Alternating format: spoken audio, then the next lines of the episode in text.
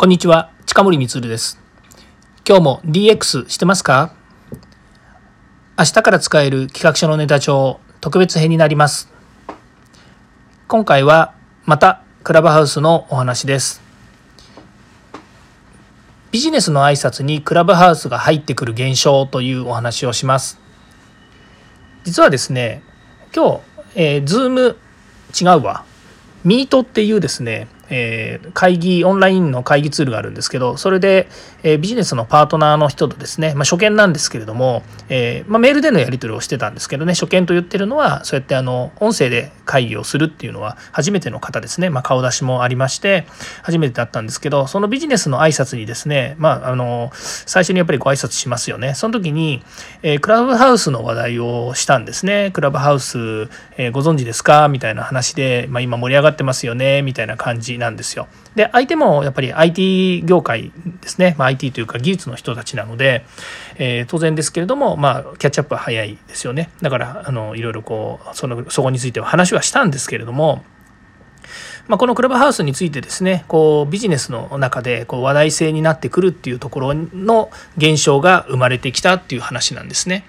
で、えー、今日ですね、まあ、その中でいろいろ話をしてて気づきがあったのでその気づきをですね少しお話ししたいんですけれどもえっ、ー、とまあ音声のこの音声というものがですねなんでこう音声があのそんなに、え盛り上がってるのかっていうお話の中の話なんですけどその方が言うにはですね、え企業の経営者はビジネス書を読む時間が、えまとまって取れないと。でその中で解決策としてビジネス書のオーディオブックを活用してるっていう話があったんですね。で、うん、確かにそうだなと。で、オーディオブックは音声ラジオと合わせて、ポッドキャストではもう昔からある商材なわけですよね。まあ、商材というか、今でもまあオーディオブックというものがどんどんま出されてるわけなんですけども、どっちかっていうと、やっぱり、あの、私もそうだったんですけど、音声コンテンツって、なんかこう、えっ、ー、と、何て言うんですかね、その、買うっていうイメージがなかなかなかったんですよね。どっちかっていうと、やはり文字を読む、本を買うっていうことを今までしてきたわけですね。で、それに対して音声を聞くっていうコンテンツを買う。本を買うか、音声コンテンツを買うかっていうことで言ったら、コンテンツを買うことには違いないんですけど、なぜかやっぱり手元に残るものっていうものですよね。まあ、あの年も年なのでやっぱり物の世代なんですよね。えー、物があると安心するっていう感じですかね。まあ、いうふうに、ま捉えているところがあると思うんですね。ですから、まあえー、今の状況でいくと、えー、文字を読むっていうところからその音声を聞くっていうところのこのまあどっちを取るかっていうような話になってくるわけですよね。で、まあ、逆にその図解本とかですねそういうあの絵をこう書いてあるようなものっていうと逆にもう音声だけだとなかなか伝わりにくいので、まあ、イメージを膨らますっていうのはあると思うんですけども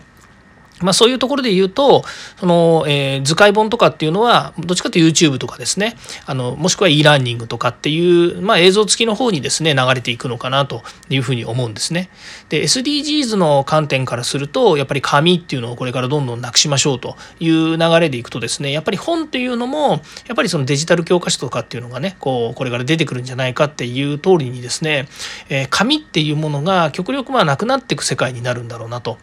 え今は紙の方がやっぱり優位性があるっていうふうに見られてますけれども、まあ、この先ですね、えー、まあ、紙がなくなって、まあ、デジタルえパブリッシングみたいな形のものになっていくのかなと。で、そうした時にこの音声っていうものがやっぱり残っていく中で、残っていくっていうか音声っていうものがある中でどういうふうにマネタイズしていくのかなっていうのがすごく気になる部分なんですよね。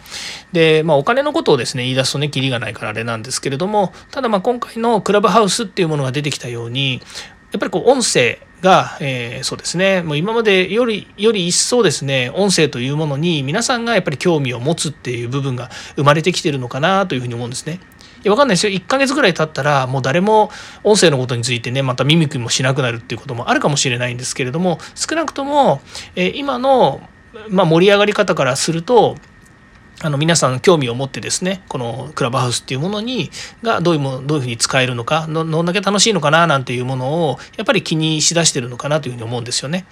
でこの間もちょっとお話ししたように、えー、アーリーアダプターからアーリーマジョリティっていうところにやっぱりこう変わってきた時にですねどれだけやっぱり市場を引っ張れるのかっていうのがあると思うんですよね。でなぜかっていうとですね今市場の中で、えー、例えば投資家の方たちとかそれからあの本当にあの先駆者の方、えー、っていうですねえイノベーターの方たちっていうのがですねだんだんやっぱりこういなくなってる感じがあるらしいんですね。まあ、プロの人たちから見るとですねそのトレンドっていうのは分かると思うんですけれどもどっちかっていうと今は、え、一般の方たちが一般の方たちの中でも、えーなキャッチアップしてですねどんどんこう、えー、まず触ってみようとかですね何なんだろうと思ってあこう動き出してるちょっとこう感度のいい方たちがどんどん今流入してるっていう状況の中から、えー、それに引っ張られてですね、えーまあ、2次軍3次軍の人たちがですねこう、えー、クラブハウスの方に入ってきてるという状況です、まあ、少なくとも Android の人たちは入れないわけなので、えー、そういう意味では iPhone を持ってる人で感度のいい人たちっていうのが入ってきてる。だから全体の中で言うと本当に認知なんてまだまだなんですけれどもでもこの引っ張っている状況っていうもののが、えどれだけですね魅力的なマーケットになっていくかによってまた、えアーリーアダプターからアーリーマジョリティに変わっていくそれから iPhone から、まあ、例えば Android っていうところのマーケットに、えマーケットというかそういったデバイスにですね移っていくことによってまたさらにですね流入してくる人たちも増えてくるとでそれによって、え音声配信とかですね音声メディアというものが、えまあ、見直されるというのか新たな脚光を浴びることでこのマーケット自体が大きくなっていくんだろうなっていう気がしています。で、えー、まあ、私は今音声配信をねこうやっているわけですしコンテンツもこう揃えている。ただ僕には目的があって DX というですね、えー、このデジタルトランスフォーメーションの世界を皆さんに伝えたくてオーディオっていうマーケットを使っている。オーディオという、まあ、こういう何て言うんですかねあのプラットフォームを使っているということなんですよね。で今まではえっとそうですその講演会とかねセミナーとかそういったものが、まあ、地域に行ってまあいろいろできたんですけど今はもう地域に行けなくてそういった講習まあいわゆるセミナーとかですねそういった、えー、講演会も、えー、あんまりまあ、開催されなくなってきているという部分もあってであればこういった音声のコンテンツを使ってでも、え、皆さんに届けたいなとえーまあ、IoT、AI、それから DX、こういった流れの中でですね、もっと,、えーと、皆さんに学んでいただきたいという思いがあって、えー、始めてるわけなので、まあ、そういった意味ではこのプラットフォーム、音声のプラットフォームっていうのもその手段の一つなわけですよね。で、私にしてみるとツールの一つなんです。ただ、やっぱり音声というものにですね、興味を持ってもらって、皆さんが、あ、音声コンテンツもいいよねって思ってってくれなければですね、まあ、さっき言いましたように紙なのか音声なのかって言った時に紙が主流で紙以外は認められませんみたいな話になっちゃうと音声っていうのは結局いつまでたっても聞いてもらえない本当にニッチなものになってしまうことがあるわけですね。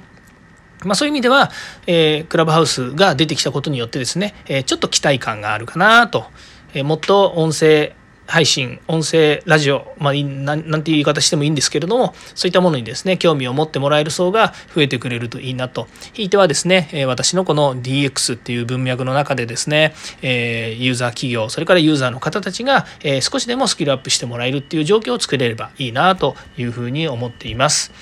えー、最初の話は何でしたっけ？っていうところに行っちゃうんですけどもそうですね。あのビジネスの挨拶にクラブハウスが入ってきてる現象という中でですね、えー、今日のテーマをお話しさせていただきました。はい。次回も DX に役立つ話題を提供していきます。よかったらいいねやフォローコメントをお願いいたします。近森光でした。ではまた。